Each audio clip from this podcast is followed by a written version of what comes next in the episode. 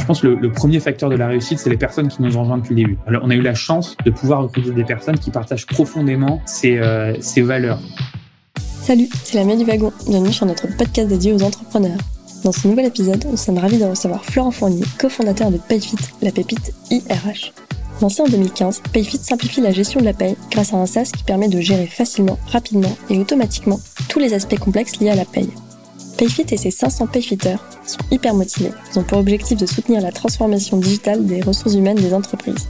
D'ailleurs, plus de 3500 entreprises sont déjà clientes, telles que Itch, Big Mama, Nestor et Doctolib. Et pour couronner le tout, ils ont levé 14 millions d'euros en 2017. Tout de suite, retour sur le parcours de notre invité, Florent Fournier, dans un nouvel épisode des Talks du Wagon. Excellente écoute à toutes et à tous. Avant Payfit, moi je suis originaire de Toulouse. Après j'étais en région parisienne en classe préparatoire puis en école d'ingénieur. Et c'est dans la foulée de l'école d'ingénieur qu'avec Firmin et Guilin, mes deux associés, on a commencé l'aventure. Et, euh, aujourd'hui chez Payfit, je m'occupe des équipes product, design et engineer. D'accord, ok.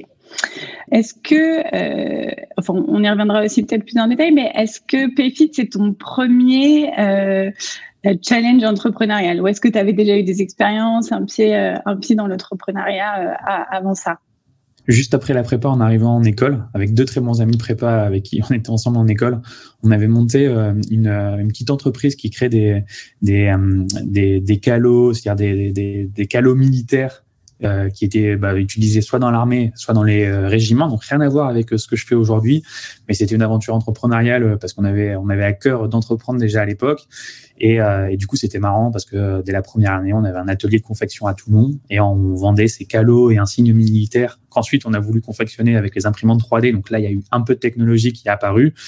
Et, euh, et ça a duré euh, durant, euh, bah, durant les trois ans d'école. Et on a eu la chance d'avoir un des concurrents à l'époque qui, qui était hyper intéressé, qui, qui, qui, qui, qui a acheté Esprico, qu'on avait créé à l'époque. Ah oui. Pas du tout de, dans l'ambition de Payfit et de l'envergure de Payfit, mais c'était passionnant, c'était hyper excitant. On était étudiants, on faisait ça en plus, en plus des, des, des études à l'époque. Et c'était la première aventure entrepreneuriale avant de se lancer quelques mois plus tard sur, sur Payfit. Et c'était déjà avec euh, tes, euh, tes, tes cofondateurs de Payfit ou c'était d'autres euh, d'autres associés? C'était c'était deux très bons amis prépa qui sont pas aujourd'hui aussi chez Payfit, mais qui sont qui sont des très bons amis aujourd'hui. Et Firmin, du coup, si je parle de mes deux associés aujourd'hui de Payfit, donc Firmin, ouais. Firmin, c'est un très bon ami de prépa qui lui était en éco, moi j'étais en ingé. Après lui, il a été en école de commerce, en école d'ingé, mais on était très bons amis, on se voyait très souvent. Et, et c'est par Firmin que j'ai rencontré Guilin Guilin, c'est un, c'est un développeur autodidacte. C'est un très bon ami de Firmin euh, d'enfance, en fait. Ils ont grandi tous les deux à Laval.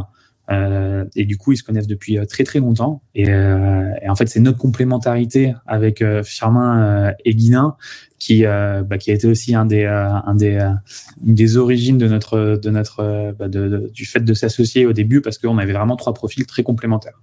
Alors que Thibaut et Emeric, mes, mes associés à l'époque chez Esprico, là pour le coup, on était beaucoup plus proches. On avait fait tous les trois la même enfin même prépa, même école. Enfin, je dis pas que ça peut ouais. pas marcher, mais en tout cas, c'est différent. Oui, tu connaissais très bien Firmin et, euh, et Guilain, tu as appris à le connaître après euh, via, via Firmin, du coup. Okay. Exactement.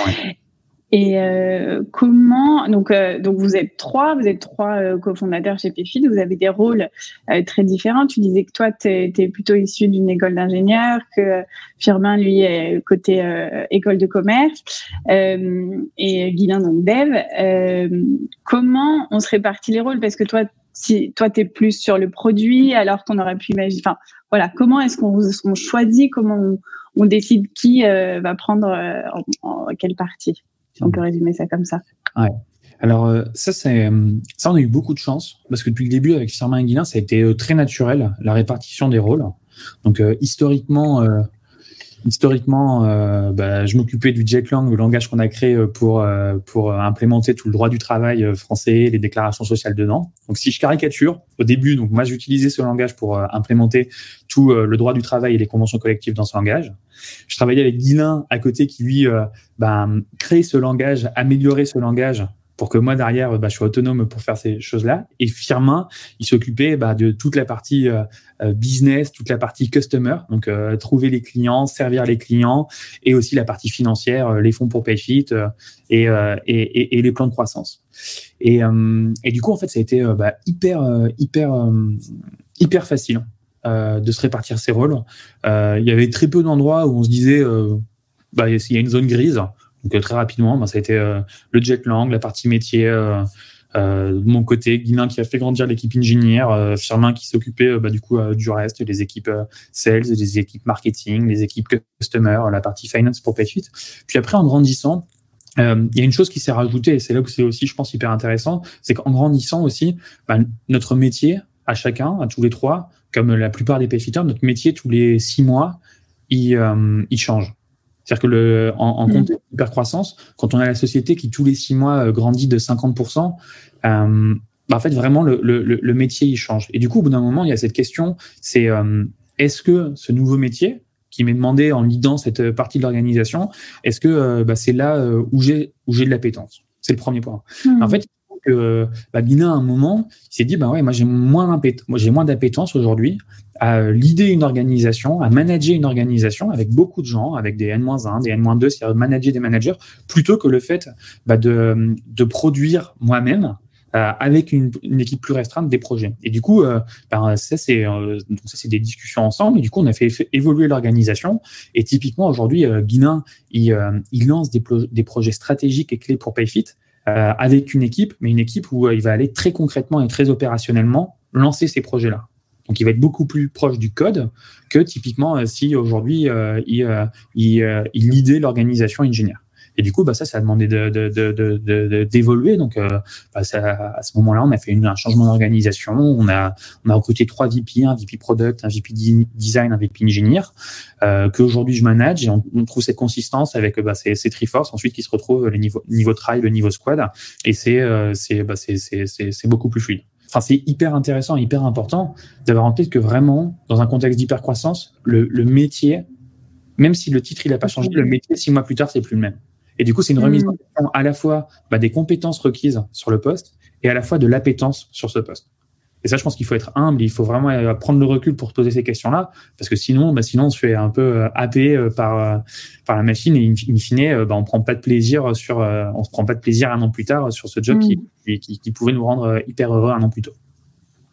Oui, donc en fait, c'est pas vraiment une répartition des rôles figée dans le marbre, quoi. C'est-à-dire qu'au départ, vous commencez un peu tous les trois avec vos compétences, et puis en fonction de l'évolution de, de vous, vous, vous adaptez et en fonction de ce que vous avez envie de faire aussi. Mm.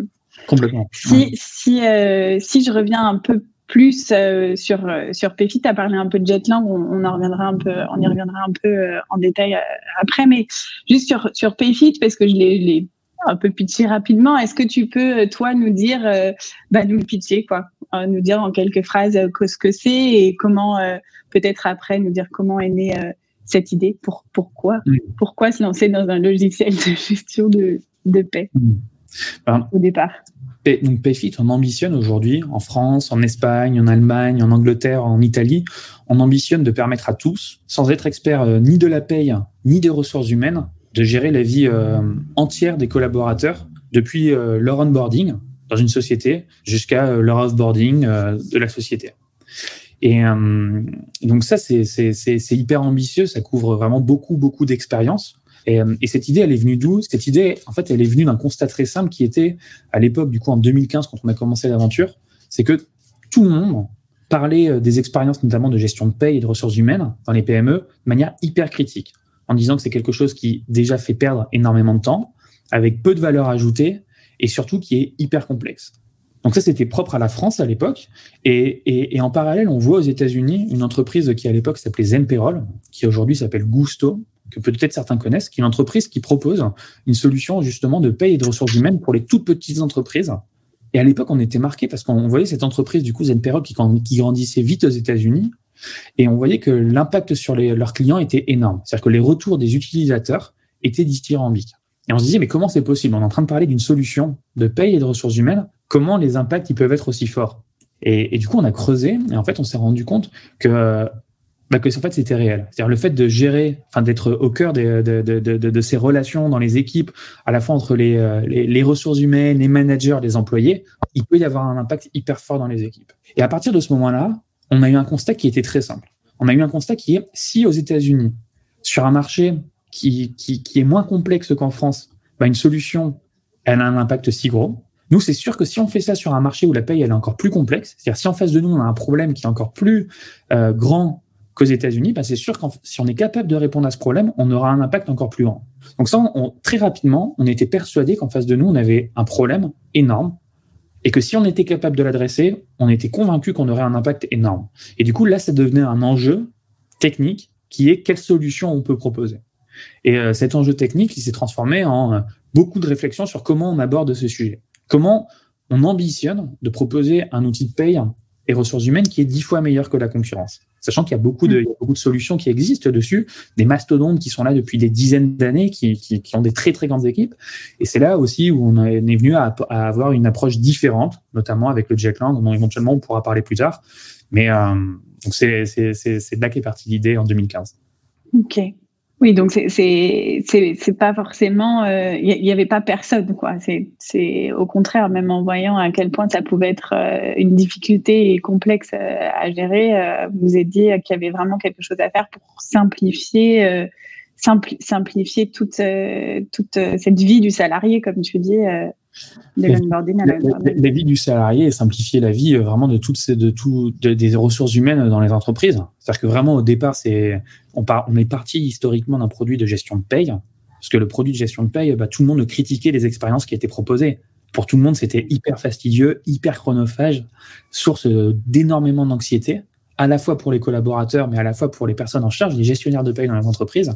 Et euh, mm. on a commencé par répondre à cette problématique-là avant de s'attaquer plus largement euh, à la vie des collaborateurs, euh, pas simplement à la paye, mais vraiment à la vie des collaborateurs dans l'entreprise et essayer d'impacter leur quotidien en simplifiant la vie dans les équipes et les relations entre les équipes et, les ressources humaines. Ça, vous l'avez rajouté dans un second temps alors? Exactement. Ok. Euh, on a parlé rapidement de, de, Jetlang, donc c'est quand même euh, un point euh, hyper important et puis intéressant d'autant plus pour le, nous au, wagon parce que c'est carrément la, création d'un langage qui est spécifique à Payfit. donc, on, on, disait tout à l'heure que le lancement officiel c'était 2016, mais que tout a commencé en 2015. Parce que si j'ai bien compris, euh, vous l'avez développé euh, toi et, euh, et surtout, et que et que bah, du coup vous êtes parti de, de rien. Donc est-ce que tu peux nous, nous, dire nous en dire un peu plus sur sur Jetlang et nous raconter un peu toute, toute cette aventure et, et, voilà hmm. pourquoi? Est-ce que c'est par hasard aussi ou est-ce que dès le début vous vous êtes dit il faut qu'on ait un avantage euh, par rapport à tous ces mastodontes euh, qui existent sur le mm. marché? Enfin bon, bref, je te, laisse euh, nous en dire un peu plus sur Jetlang, ça, ça a l'air fascinant. Alors déjà, je, vais être humble dessus sur, sur le fait de dire qu'au début, on se rendait pas compte de quelle puissance allait prendre le Jetlang par rapport à ce que c'est aujourd'hui. Mm. Donc là, je vais décrire le Jetlang, à, quel point c'est un avantage compétitif pour nous, et ensuite je vais venir sur l'histoire, comment on est venu à, le créer. Donc aujourd'hui, le Jetlang, c'est un, méta-langage qu'on a créé, c'est un métalangage qui permet à des profils euh, qui sont pas des développeurs, c'est des profils, euh, on va dire, euh, ingénieurs, généralistes, qui, on va, on va leur permettre, en autonomie, de créer à la fois toute l'expérience utilisateur, tout le front qui est visible par les utilisateurs, mais aussi tout le back. C'est-à-dire qu'en fait, on a créé un métier qui englobe la triple casquette product manager, product designer et software engineer. C'est-à-dire a créé le Jetlang. Donc, ce Jetlang, c'est un méta-langage qui est utilisé par des personnes qu'on appelle des product builders. Et un product builder, c'est quelqu'un qui est qui a la triple casquette product manager, product designer, software engineer. C'est-à-dire qu'un product builder, il peut venir le matin chez Payfit et se dire, OK, je vais créer une nouvelle expérience. Imaginons dans un pays, il n'y a pas l'expérience pour rajouter des primes. Ben là, il peut, en une journée, créer cette expérience. Donc, à la fois, tout le front, comment ça va être fait, à la fois les impacts qu'il va y avoir sur les bulletins de paye, sur les déclarations sociales, il va pouvoir le faire en autonomie. Et ça, c'est extraordinaire. Ça, c'est un énorme avantage parce que du coup, on a des profils, donc ces profils de product builder, eux, ils sont autonomes dans chacun des pays pour créer la meilleure solution pour gérer la paye et les déclarations sociales. Sans savoir euh, ce que c'est euh, que Jetlang, pardon. Et du coup, le Jetlang, c'est pas des développeurs. Du coup, le Jetlang, c'est un métalangage. Ça veut dire que pour ces personnes, apprendre le Jetlang, c'est-à-dire devenir expert en Jetlang, ça prend euh, deux mois. C'est-à-dire qu'en en, deux mois, d'un point de vue technique, ces personnes, elles sont expertes en Jetlang, et ces personnes, elles n'ont pas nécessairement un background de software engineering. C'est vraiment c'est un métalangage je caricature, si on prend la différence entre euh, JavaScript et, euh, et euh, VBA ou des formules Excel, bah, c'est entre les deux. C'est-à-dire en complexité, c'est quelque chose vraiment qui peut s'assimiler relativement rapidement.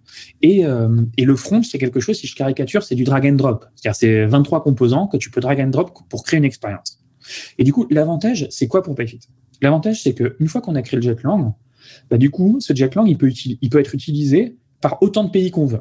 Ça veut dire que maintenant qu'on a le Jetlang, qu'on est un ou 50 pays, bah c'est, euh, euh, ça utilisera la même technologie, on n'aura pas à recréer le Jetlang.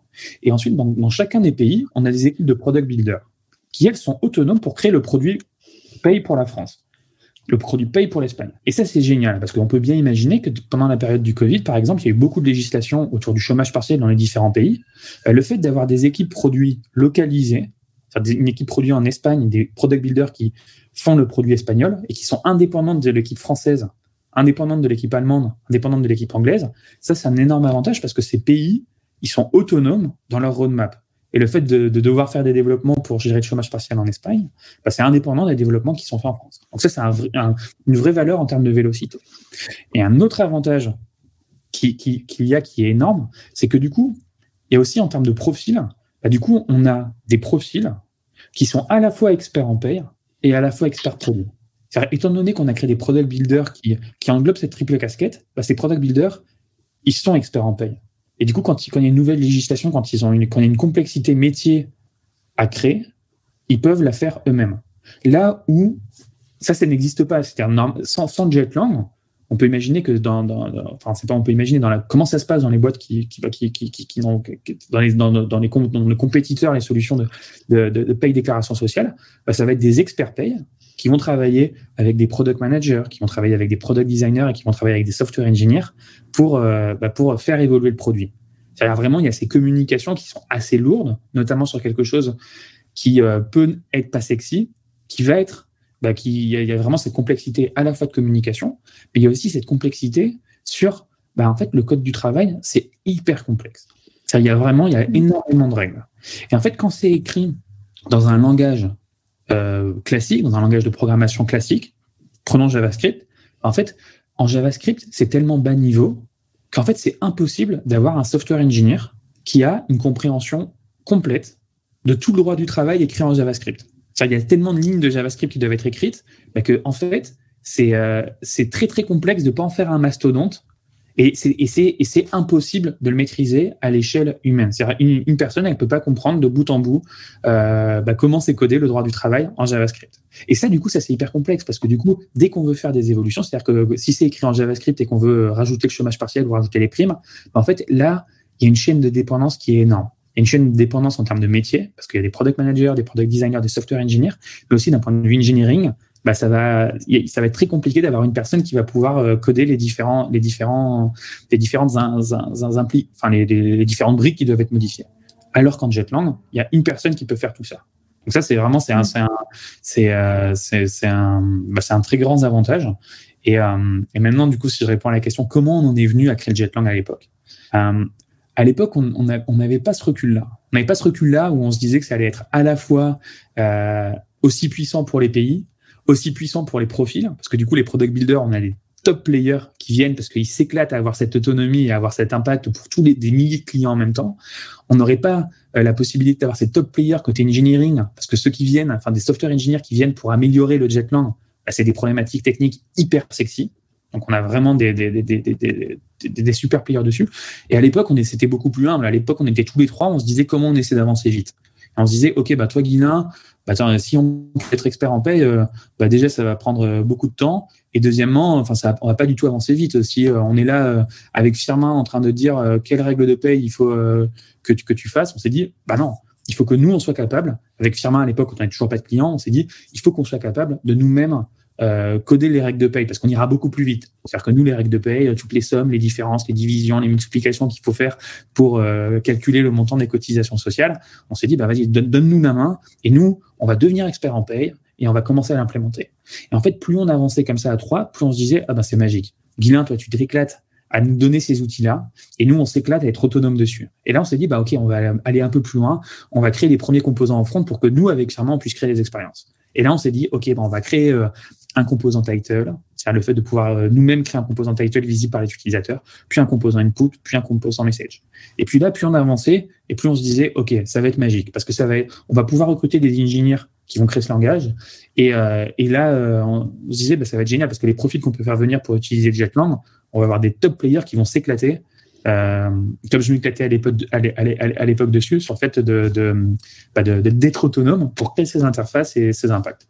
Et, du coup, bah, après euh, début 2016, les premiers clients qui arrivent, là, on se dit, OK, bah, c'est extraordinaire, la recette, elle marche bien, on voit que les clients, ils sont heureux. On, on était capable de faire des effets waouh extraordinaires parce qu'on avait des clients qui nous écrivaient sur le chat et qui nous disait ah bah c'est génial par exemple cette liste est-ce que ça serait possible d'avoir une colonne en plus avec le numéro de sécurité sociale des employés? En fait parce que c'était en Jetlang littéralement en une minute on pouvait rajouter cette colonne là cliquer sur entrée c'était déployé sur tout sur euh, bah, sur pour tous nos pour tous les clients. Du coup sur le chat on disait bah, vous pouvez faire un refresh sur votre page. Et là il y avait ça. Et c'était extraordinaire c'est-à-dire on a, eu on a eu euh, des, des, des, cinquantaines de clients à qui on a pu faire ce type de, de, de retour et qui disait mais comment c'est possible que vous soyez que vous soyez capable de faire ça? Enfin, c'était même drôle parce qu'il disait mais attendez est-ce que vous pourriez bien parler à notre produit? Parce qu'on comprend pas comment c'est possible de faire ça. Et en fait du coup euh, bah, du coup premier client ces effets euh, en interne on se dit ok c'est génial parce qu'on arrive à vraiment paralléliser nos différents efforts puis après on se dit ok ben le Jackland il n'y a aucune raison que ça soit propre à la France. On peut vraiment s'en servir demain pour d'autres pays. on s'est dit, OK, donc vraiment, on va, on va l'avoir suffisamment générique pour que demain, il puisse être utilisé par une autre équipe pour l'Espagne puis pour les autres pays. Et, euh, et depuis, on a itéré de cette manière-là. Donc ça, c'est vraiment sur le produit paye et d'éclat. Par contre, mm-hmm. euh, par contre, je tiens à préciser que sur le produit SIRH, on n'utilise pas le Jetlang. C'est-à-dire que sur, la, sur, sur un produit qui n'a pas besoin d'être localisé d'un pays à l'autre, bah, ça a plus de valeur d'avoir euh, des software engineers qui travaillent avec des product managers et des product designers qui créent une expérience déployée sur tous les pays directement et améliorer du coup pour tous les pays en même temps, plutôt qu'avoir des équipes dans chacun des pays qui recréent quasiment la même expérience. Hmm.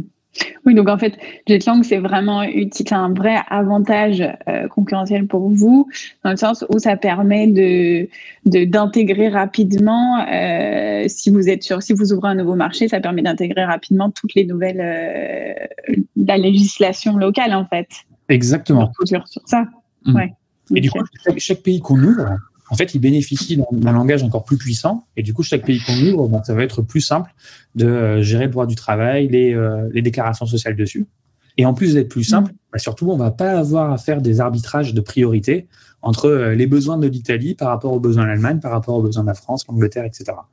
Oui, donc c'est donc ça a été réellement quelque chose que vous avez fait au départ, pas, pas par hasard, mais plus parce que euh, vous, ça vous permettait de vous éclater, de d'aller plus vite et d'être plus plus euh, euh, performant. Et au final, c'est réellement devenu un vrai avantage concurrentiel, surtout dans, dans votre croissance et développement à l'international pour ouvrir d'autres marchés. Complètement. Plus on avançait au fil des mois et plus, ben, du coup, on enfin, plus ça devenait une évidence et euh, de manière théorique, on se disait bah oui, plus c'est une bonne recette, c'est on a intérêt à investir encore plus dessus, on a intérêt, on a intérêt à le rendre encore plus générique pour pouvoir avoir tous ces avantages dont on vient de parler. Ok. Et, euh, et, du coup, si on parle un peu donc de votre ouverture euh, à, d'autres marchés, donc au départ vous êtes en France, vous, vous, lancez vos premiers clients sont, sont en France, et en fait assez rapidement vous ouvrez d'autres marchés, parce que c'est quand même euh, une croissance, enfin, c'est pas une croissance rapide, mais vraiment vous vous implantez très vite dans d'autres marchés. Alors, est-ce que tu peux nous dire quel marché et pourquoi et comment vous avez décidé de votre présence à l'international, pourquoi vous avez commencé par tel marché ou un autre, et, comment vous avez structuré un peu ce, développement international? Ouais, bah, c'est vrai qu'à l'époque, c'est ça paraît un peu fou de se dire qu'on a lancé typiquement l'Espagne aussi rapidement, alors qu'il restait énormément de choses à faire en France. En fait, c'est vraiment. Arrivé combien de temps après? Enfin, c'est, je dis rapidement, mais j'ai pas vraiment les bah, la chronologie en tête. Euh, mais... Un an, un an après les premiers tests, on a commencé à, lancer l'Espagne. Et en fait, ce qui était rapide, qui a permis d'aller si vite, c'est parce que justement, on avait en fait le Jetlang. On disait qu'on avait cet avantage mm. euh, compétitif énorme et on se disait, bah, l'avantage, c'est que le fait d'ouvrir l'Espagne, en tout cas d'un point de vue produit, bah, ça impactera euh, très peu la France. Donc ça, Mm. On était très tôt dessus de par la technologie. on aurait pu attendre un peu plus, mais on se disait, c'est vrai que d'un point de vue technologique, on a cet avantage-là, et cet avantage-là, il nous poussait du coup à se poser des questions en plus sur l'étranger en se disant que bah, on peut faire ça en parallèle. Euh, donc c'était vraiment très tôt euh, qu'on a fait. Et pourquoi l'Espagne et pas d'autres marchés? C'est bah, pour nous le critère, euh, les critères d'ouverture d'un nouveau pays, bah, c'est déjà euh, la taille de marché. Donc ça va être le nombre euh, d'employés dans des PME dans ce marché-là, dans ce pays-là. le deuxième critère, ça va être le prix moyen par bulletin.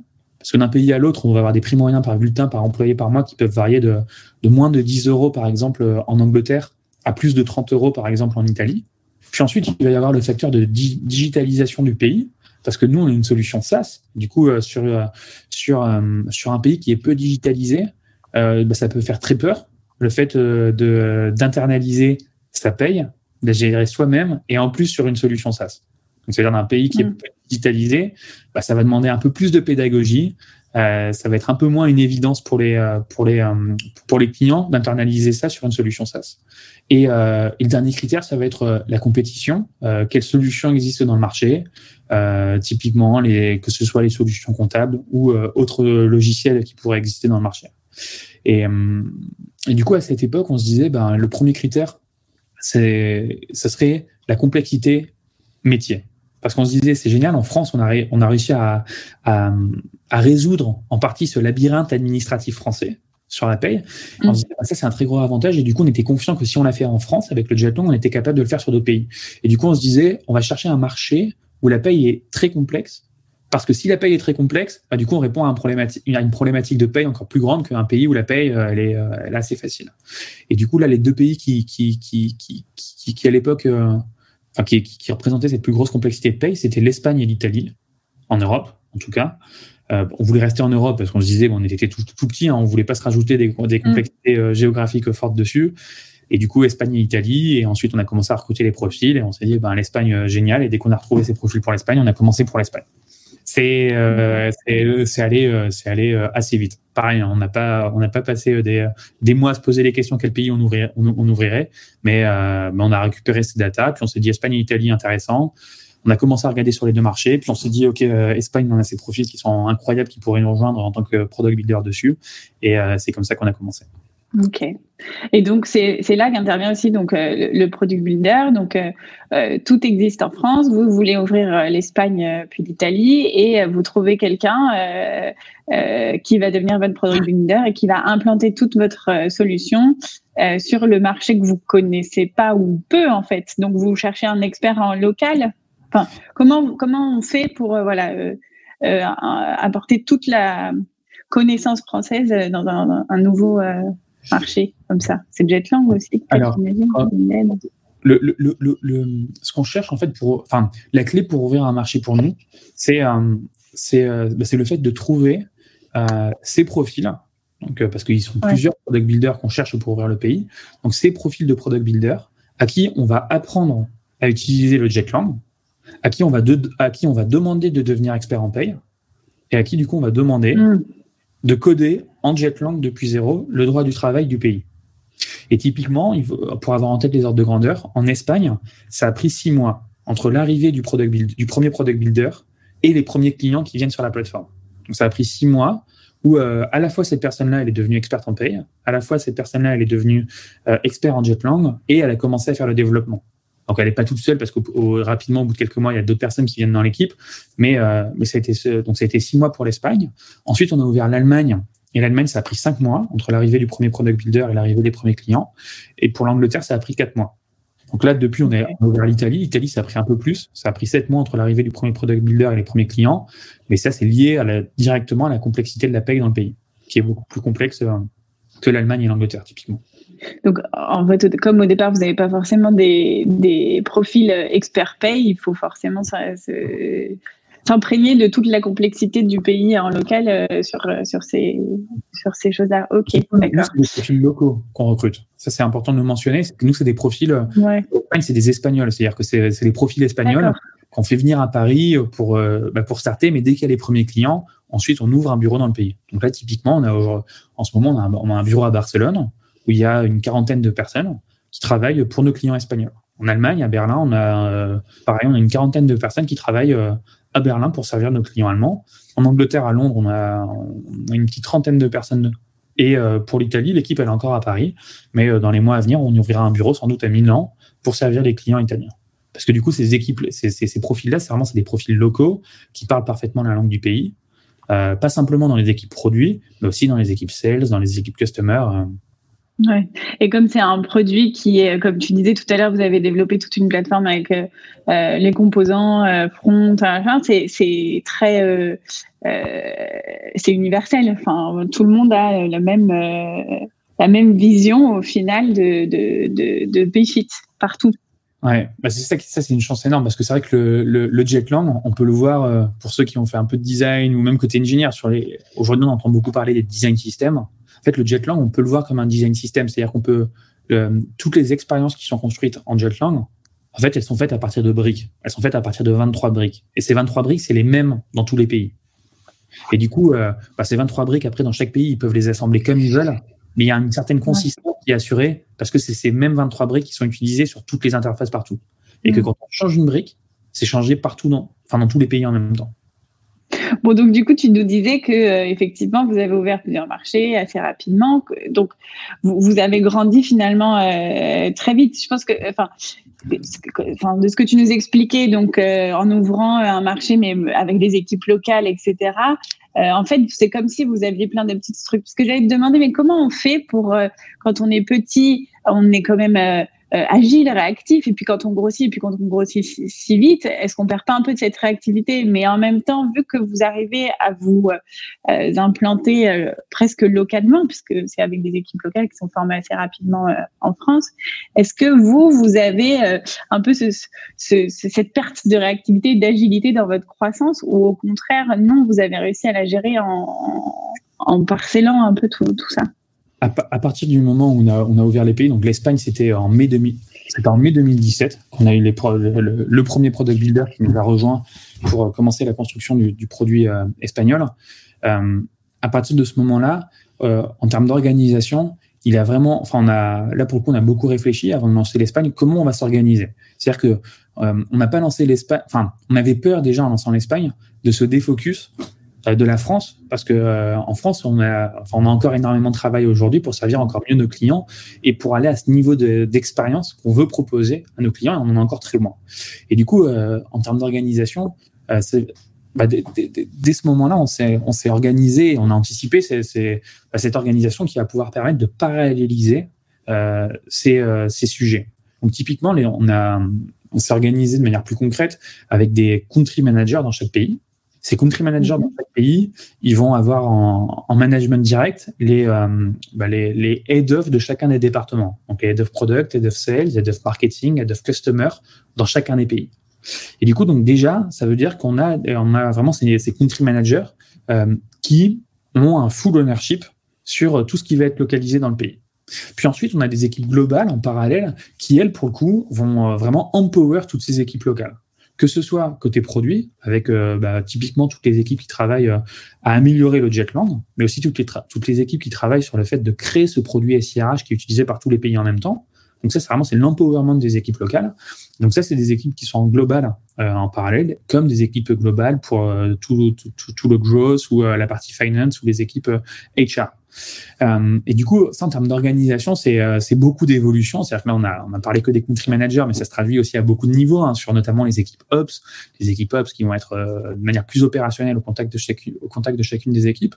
Et, et ça, c'est une question qu'on est obligé de remettre sur la table, et c'est normal qu'on est obligé de remettre sur la table tous les six mois. C'est-à-dire qu'il faut bien avoir en tête que c'est normal, et ça, au début, c'est contre-intuitif, parce que je me rappelle encore en 2016, en 2017, quand, quand je réfléchissais aux organisations, euh, avec Firmin, avec Guina, avec euh, les leaders qui étaient présents, alors à chaque fois on se disait un peu naïvement, on va essayer de construire l'organisation parfaite. En fait, très rapidement, euh, très rapidement, on, on, a pris conscience et aussi on a, enfin, je veux dire, c'est naturel, je pense pour beaucoup de personnes qui ont l'expérience, mais très rapidement, c'est devenu une évidence qu'en fait, en hypercroissance, ce sera normal pour n'importe quel département d'avoir un changement d'organisation au minimum tous les ans parce qu'avec deux fois plus de personnes, on va pas s'organiser de la même manière.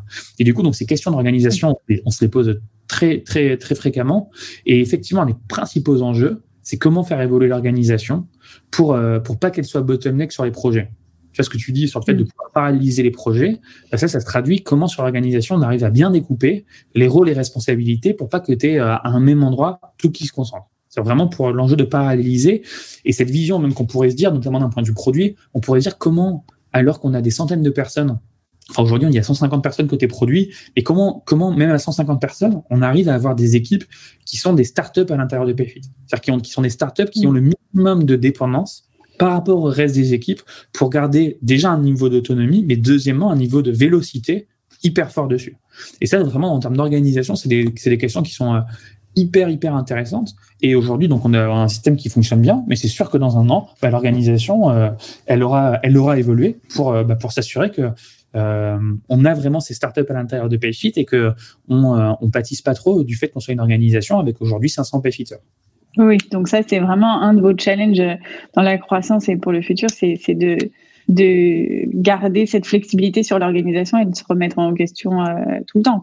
Est-ce que c'est un, un, avantage que vous avez sur peut-être d'autres concurrents, c'est d'être capable justement de garder cette agilité dans une grosse euh, une grosse structure, oui. Enfin, j'imagine que oui, ah, ça fait partie de, ça. ce qui se passe ailleurs. En tout cas, ce qui est sûr, c'est que si on ne garde pas cette agilité, enfin, on n'arrivera pas aux ambitions qu'on a pour euh, cette expérience dont on est encore loin pour nos utilisateurs. On n'arrivera pas dessus, mm. pas capable vraiment de, de, s'adapter et, de garder cette flexibilité. Donc, euh, même les profils aujourd'hui, et d'ailleurs, c'est un, un point qui est hyper intéressant parce qu'on fait hyper attention, notamment sur le recrutement. Aujourd'hui, c'est ça peut nous desservir la taille de Payfit parce que parce que on peut avoir des profils qui peuvent nous voir peut-être déjà comme une boîte euh, un peu plus grande, qui innove un peu moins parce qu'on est 500 dans, chez Payfit, alors que pas du tout. Enfin, je veux dire, on fait beaucoup plus d'innovation aujourd'hui que ce qu'on se faisait euh, il y a quelques années. Et ça, du coup, sur les profils qu'on fait venir, bah, c'est clé de bien se dire, ok, tu arrives dans une organisation où il y a 500 Payfitters aujourd'hui, présents entre les bureaux de, de, Paris, Barcelone, Berlin, Londres et bientôt Milan, mais euh, ton impact attendu il est très concret sur euh, telle partie du produit ou telle partie de l'expérience dans les autres départements. Et euh, les ambitions, c'est pas du tout des ambitions de maintenance.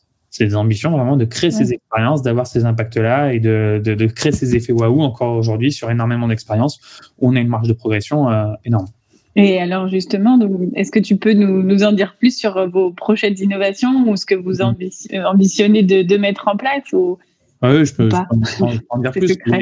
non, non, c'est pas si secret. En tout cas, c'est pas, bien grave que le client euh, le sache, euh, le sache en, avance. Mais il y a, il y a beaucoup de choses. Il y a d'un côté, euh, je pense, on, c'est pas, enfin, d'un côté, il y a l'amélioration de la partie paye et déclare, mais c'est peut-être la partie euh, mmh quand on va moins parler maintenant, on va peut-être parler des, des, des, expériences sur HRIS qui sont plus faciles à appréhender pour des personnes qui n'utilisent pas PayFit. Euh, bah, typiquement, il y a euh, le fait d'avoir un outil de time management beaucoup plus puissant. Ça, c'est quelque chose de très concret où tous les mois, il y, a des il y a des itérations dessus euh, assez impressionnantes.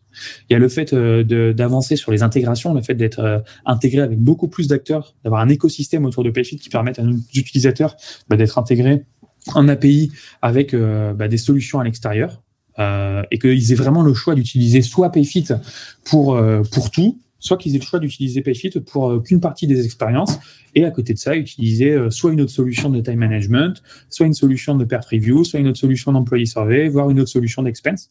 On veut donner cette flexibilité, cette possibilité à nos utilisateurs.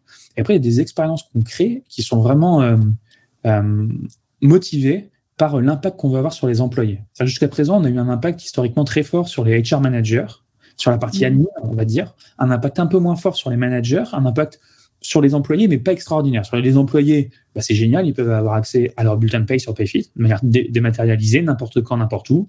Ils peuvent poser des demandes de congés, d'absence, de notes de frais. Ils peuvent voir le calendrier de leur équipe. Ils peuvent modifier leur information personnelle c'est bien, mais là, on veut vraiment aller plus loin sur la valeur qu'on propose aux employés. Et typiquement, bah, dans, les, euh, dans, les, dans les semaines à venir, il y a une nouvelle expérience qui va sortir pour tous les employés qui sont présents sur Payfit. C'est le fait de pouvoir être payé une partie du salaire sans attendre la fin du mois. Typiquement, un employé qui a un problème de trésorerie, qui a un problème, euh, par exemple, qui a, qui a une avance à payer pour, euh, pour, pour son scooter, et normalement, il s'est payé le fin du mois, mais il n'a pas cette trésorerie, bah là, il pourrait demander le 10 du mois de se faire payer ses 10 jours directement depuis son espace employé et nous, on pourrait payer directement cette partie-là et ensuite la déduire du bulletin de paye à la fin du mois. Et ça, on se dit que bah, vraiment sur bah, beaucoup de beaucoup de, personnes qui peuvent avoir des problématiques de trésorerie, bah, c'est génial. Et c'est et, on sent qu'on a une responsabilité. En tout cas, ça nous fait très très plaisir de, de, de, pouvoir proposer ce type d'expérience aux employés aux employés demain. et après, sur, on pourrait parler aussi des, expériences plus plus largement autour euh, bah de, de, de, cette partie euh, expense management, jusqu'à quel point on peut aller. On a une solution de note de frais. Mais est-ce que demain, on veut aller plus loin sur, cette, sur ces expériences-là? Bah, Il y a des questions hyper intéressantes dessus. En tout cas, c'est sûr que c'est euh, hyper excitant. Je peux aussi parler des, des, des, solutions plus autour du, de la relation dans les équipes, les, euh, les meetings entre un manager et, euh, et une personne dans l'équipe, voir euh, des, des, le fait de pouvoir proposer des feedbacks entre deux collaborateurs qui puissent le faire sur PayFit, voir le fait de gérer les employés surveillés. On se dit que c'est de plus en plus important, notamment avec le confinement, le télétravail et le télétravail qui, même post-Covid, euh, va se généraliser davantage, on, pense qu'on a un rôle à jouer assez fort sur le fait de pouvoir permettre aux équipes d'être suffisamment proches, de sentir le mood des équipes plus facilement pour pouvoir euh, bah, prendre des, actions euh, plus rapidement pour, bah, pour impacter ce bien-être des équipes. Euh, et après, peut-être des, solutions de performance review ou de, de recrutement. Ben, c'est sûr que ça fait partie de, bah, de la vie d'un collaborateur, depuis son recrutement jusqu'à son offboarding. Et du coup, on aimerait pouvoir proposer ce type de solution aux PME parce que si, euh, si on ne fait pas, ben, ça sera euh, compliqué pour les PME en Europe d'utiliser des solutions digitales pour ça. Parce qu'autant une entreprise avec euh, des centaines de, collaborateurs, voire des milliers de collaborateurs, elle peut se permettre d'avoir une, solution pour chacune des verticales, une solution de recrutement, une solution d'expérience, une solution de path review. Autant une entreprise avec des dizaines de collaborateurs, ben non, elle va pas pouvoir se permettre d'avoir des solutions pour chacune des verticales. Du coup, nous, on veut pouvoir, sur un seul outil et de manière hyper simple, proposer ce type d'expérience. Mmh. Et c'est ce qui vous permettra de garder une longueur d'avance aussi, de faire toujours évoluer ce produit et de proposer des expériences euh, toujours plus adaptées à, vos clients. Exactement, c'est ce qu'on ambitionne. en, partie. ok. Euh, est-ce qu'on peut revenir ensemble sur euh, les levées de fonds? Depuis votre création, vous avez levé près de 90 millions d'euros, si je ne dis pas de bêtises. Est-ce que tu peux revenir euh, est-ce que pour nous, tu peux revenir euh, sur, ces différentes levées, euh, nous expliquer, en fait, pour quelqu'un qui n'y connaît rien, comment ça se passe, pourquoi on décide de lever des fonds, est-ce qu'il y a des étapes, des indicateurs qui nous disent c'est le moment, enfin, voilà, est-ce que tu peux nous expliquer un peu tout le ce processus, là. Déjà, je pense que le, point qui est clé, c'est le fait de définir une stratégie. Enfin, il faut il faut que ce soit très clair le fait que les levées de fonds soient servies d'une stratégie euh, et c'est pas l'inverse. Il faut pas aborder les levées de fonds en se disant on lève de l'argent pour voir ensuite, enfin pour avoir de l'argent et ensuite mm. définir une stratégie. Donc nous, ça a on, a, on a eu la chance parce que bah, dès le début, en 2016, les retours des utilisateurs, ils ont été, euh, ils ont été euh, hyper, bah, ils étaient hyper, hyper heureux les, les, utilisateurs dès début 2016. Et en fait, la première levée de fonds, donc c'était un seed à l'époque, ça s'est fait fin 2015. Donc on a eu la chance d'avoir à l'époque des, notamment des business angels qui nous ont, bah, qui, qui, qui ont cru euh, en l'équipe qui ont cru en cette vision du Jetland. On avait déjà commencé à avancer sur le Jetland. Et du coup, à cette époque-là, euh, on a levé à peu près 500 euh, 000 euros, ce qui nous a permis de recruter les premiers payfitters, alors qu'on n'avait pas encore de clients. Donc ça, ça s'est fait mm. grâce à une technologie, le Jetland, qui était déjà bien avancée. Ça s'est fait grâce aussi à l'équipe, euh, où ils se disaient qu'on on pourrait tenter des choses. Et donc ça, ça nous a permis de recruter les premiers payfitters. Puis ensuite, rapidement, ça c'était été 2016, on a fait une levée de fonds de 5 millions d'euros bah, et qui, bah, qui était drivé. Bah, on avait toujours ces ambitions hyper fortes. Sur là où on voulait aller, c'était très clair, notamment sur le fait de créer ces expériences autour du SIRH qu'on n'avait pas du tout à l'époque. Euh, et on avait une traction business. On avait des clients qui, on avait pas mal de clients qui, qui, étaient nouveaux. Et en plus de ça, on avait beaucoup de clients. Enfin, tous les clients qui rentraient, ils étaient heureux. Donc, il nous restait plein de choses à faire, plein de points d'amélioration. Mais euh, ces deux métriques, d'un point de vue financier, bah, c'est hyper intéressant. Et du coup, on a pu lever à ce moment-là, à ce moment-là, 5 millions qui nous a permis d'accélérer. Et du coup, ces, mont ces montants-là, comment on les détermine? Bah, En fait, ces montants-là, c'est pas simplement euh, qu'est-ce qui est accessible comme fonds, c'est aussi de quoi j'ai besoin. C'est-à-dire qu'à cette époque-là, euh, euh t'as pas envie non plus de, faire x3 euh, ou recruter quatre fois plus de personnes en un an, parce que c'est hyper risqué, notamment pour la culture. La culture, on n'en a pas parlé jusqu'à présent, mais je pense que c'est vraiment peut-être la recette encore plus importante que le Jetland qui nous a permis d'être là aujourd'hui. Euh, c'est cette culture euh, singulière qu'on a créée et, sur laquelle on a toujours euh, mis des, un niveau d'exigence hyper fort. bah, typiquement, euh, on aurait pu grandir plus vite, je pense, d'un point de vue financier ou d'un point de vue euh, ou d'un point de vue euh, people, et, et, on n'a pas voulu prendre ce risque-là parce qu'on se disait déjà doubler d'effectifs en un an, bah, ça nous faisait hyper peur pour la culture. Quand on était 50, quand on se disait qu'on allait être 100 dans moins d'un an, on avait hyper peur comment la culture sera à 100. Quand on était 100 et qu'on se disait qu'on allait bientôt être 200, exactement pareil. Et aujourd'hui, pareil, on a peur, aujourd'hui on est 500. Comment on fait évoluer la culture à 1000 bah, C'est des préoccupations qu'on a parce qu'on sait que ça ne sera pas ce sera pas la même recette qu'on a appliquée pour passer de, de 100 à 500 qu'on doit appliquer de 500 à 1000. Donc, euh, donc euh, pour en revenir au levée de fonds, donc ces montants-là, c'est aussi ok, on a besoin de par rapport à nos plans, on aimerait recruter euh, X personnes l'année prochaine, on aimerait investir tant sur notamment d'un point de vue marketing. Bah, grosso modo, on a besoin de temps. Et après, bah, si si je pense d'un côté, on a le produit euh, les clients heureux qui, qui viennent et des, enfin des clients qui viennent, des clients qui sont heureux quand ils sont là. Ben après c'est les discussions avec les investisseurs et l'enjeu, l'enjeu qui devient hyper important, c'est pas, c'est plus que le montant, c'est-à-dire que c'est euh, en plus de, en plus de, du montant euh, que les investisseurs vont être prêts à, à associer à une certaine valorisation, c'est quels investisseurs rentrent. Et là ça devient clé, je pense, dans la croissance, c'est-à-dire que le fait d'anticiper les problématiques qu'on a, quand on était 50, le fait d'anticiper les problématiques qu'on aura quand on sera 100 ou 200, bah, ça s'est notamment fait grâce à des investisseurs de qui on était proche, qui avaient des boîtes dans leur portefeuille, des dizaines, voire des euh, cinquantaines de boîtes dans leur portefeuille, qui avaient déjà vécu cette croissance. Et ça, aujourd'hui, c'est hyper précieux encore. C'est-à-dire, typiquement, euh, des, euh, des, des, investisseurs comme Axel ou comme Eurasio qui sont rentrés chez Payfit, c'est hyper précieux d'avoir euh, bah, d'avoir ces investisseurs qui ont bah, plusieurs boîtes SaaS en Europe ou partout dans le monde, qui ont déjà vécu cette croissance, typiquement de 500 à 1000. C'est hyper précieux d'avoir d'avoir de leur bouche bah, les, problématiques qu'ils ont vécues à ce moment-là pour essayer bah, d'anticiper, de pas faire les mêmes erreurs. Et du coup, du coup, typiquement donc 5 millions fin 2016. Euh, ensuite, en 2017, 14 euh, millions, pareil, été 2017, que je dise pas de bêtises, et 80 euh, millions, 80 millions été 2019, grosso modo les dates. Ok. Oui, donc les levées de fonds, c'est pas tellement une question de fonds en fait. Ce que, ce que, tu, ce que tu dis et ce qui est important de retenir, c'est que c'est surtout aussi. C'est pas simplement une question. Que ça. Ouais, c'est hyper important. Le fait de, c'est pas qu'une question de fonds. Mmh, mmh, mmh, c'est euh, des moments clés où justement on essaye de, on sait qu'on va avoir euh, des gros challenges à relever, qu'il nous faut soit effectivement des finances, mais aussi du conseil, euh, des, des écoutes, etc. Enfin, des vrais partenaires en fait. Ok. Mmh. Bon, on en a un peu discuté juste avant, mais on parlait des licornes. Je voulais quand même en revenir revenir là-dessus parce que c'est c'est quand même un un, un cercle euh, auquel pourrait, euh, dans un futur peut-être proche, appartenir euh, euh, PFIT, qu'est-ce que ça fait euh, Qu'est-ce que, euh, enfin, ne serait-ce que d'être pressenti pour, ça veut dire quand même qu'on on fait partie des, des, actions, des, des actionnaires majeurs de, de, de, cet environnement tech en France. voilà, est-ce que, est-ce que du coup, ça vous met aussi une pression? Est-ce qu'il y a des enjeux qui, qui, qui sont impliqués par tout ça? Comment, mmh. comment ça se passe un peu tout, tout, tout ce truc autour de de cet écosystème-là. Je sais pas si c'est. Euh, si, si, je pense que c'est très clair, mais je, réfléchis à comment répondre à ça. Parce qu'il y a quand même un point, c'est qu'on a une chance énorme avec euh, Firmin et Guilain, mes deux associés.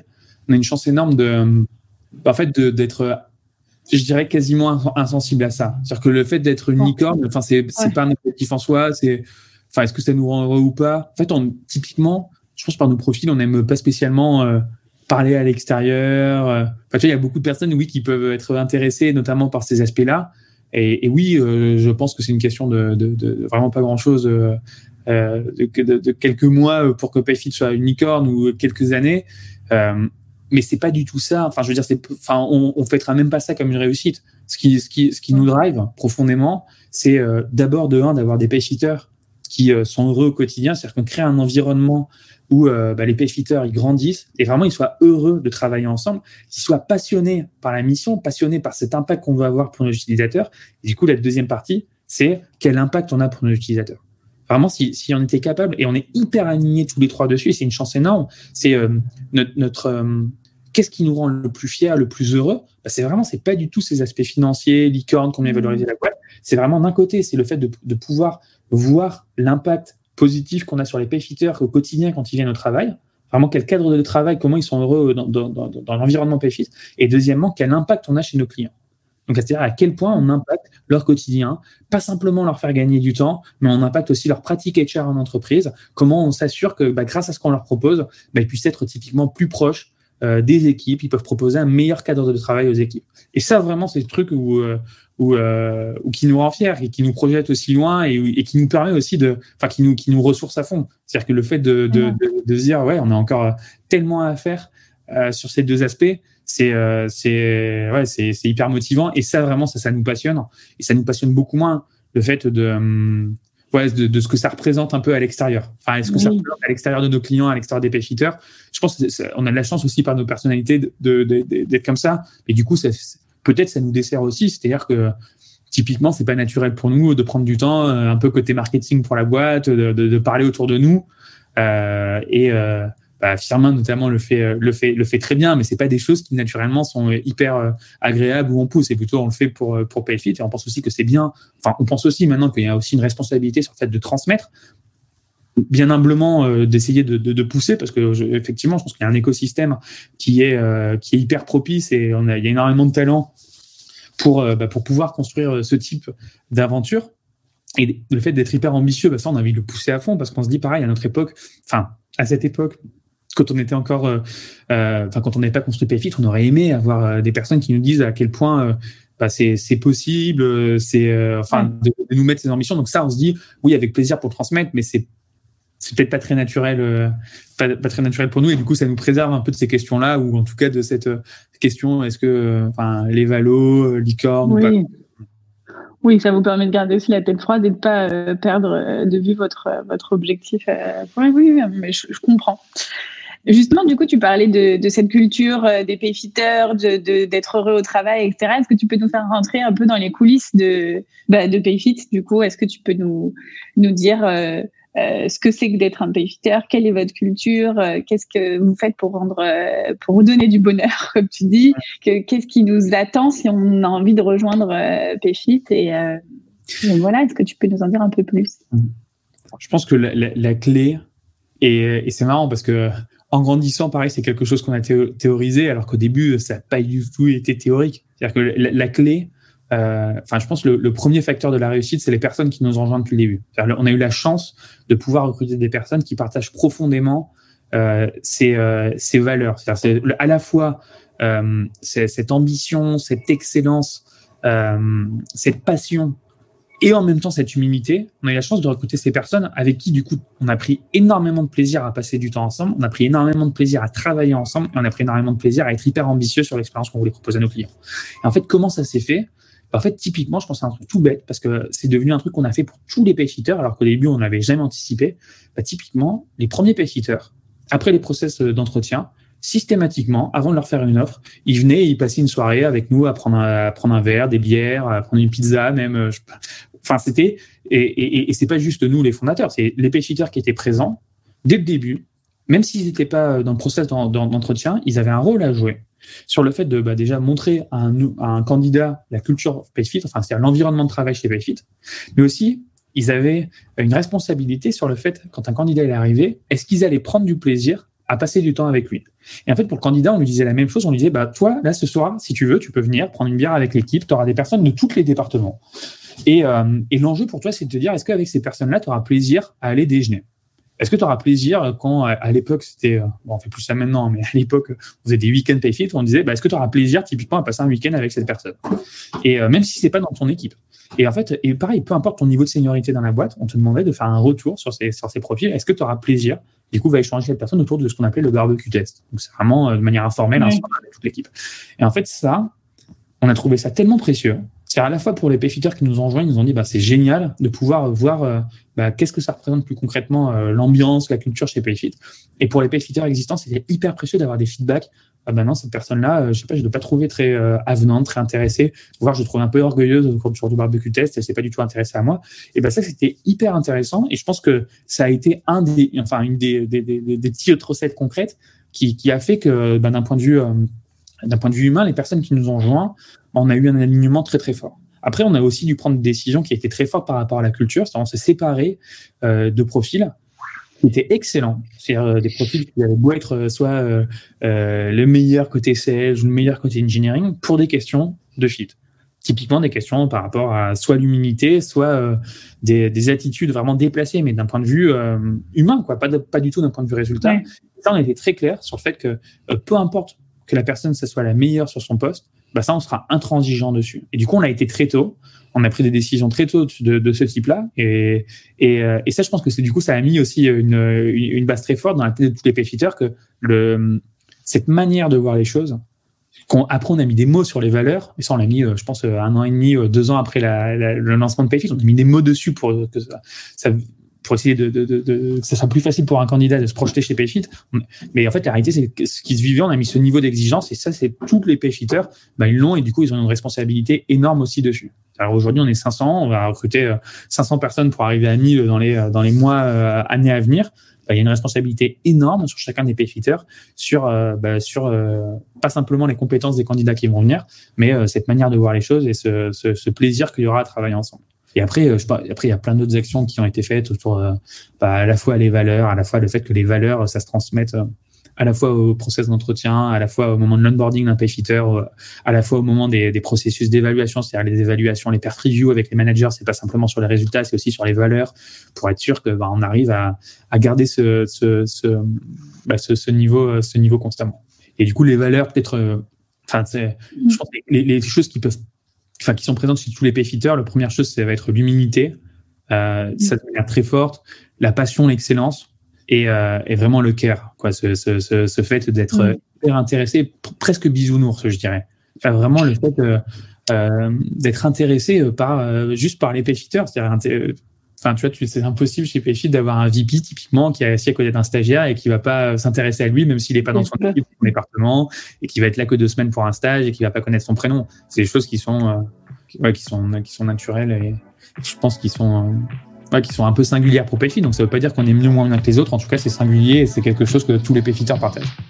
C'est fini pour aujourd'hui. J'espère que cet épisode vous a plu. Si l'univers de la tech vous intéresse et que vous souhaitez participer à nos prochains événements, rendez-vous sur la page Meetup du Wagon Paris. Vous y découvrirez les dates de nos prochains talks d'entrepreneurs et d'entrepreneuses, ainsi que tous les ateliers d'introduction au développement web et à la data science que l'on organise régulièrement sur notre campus ou à distance. À très bientôt!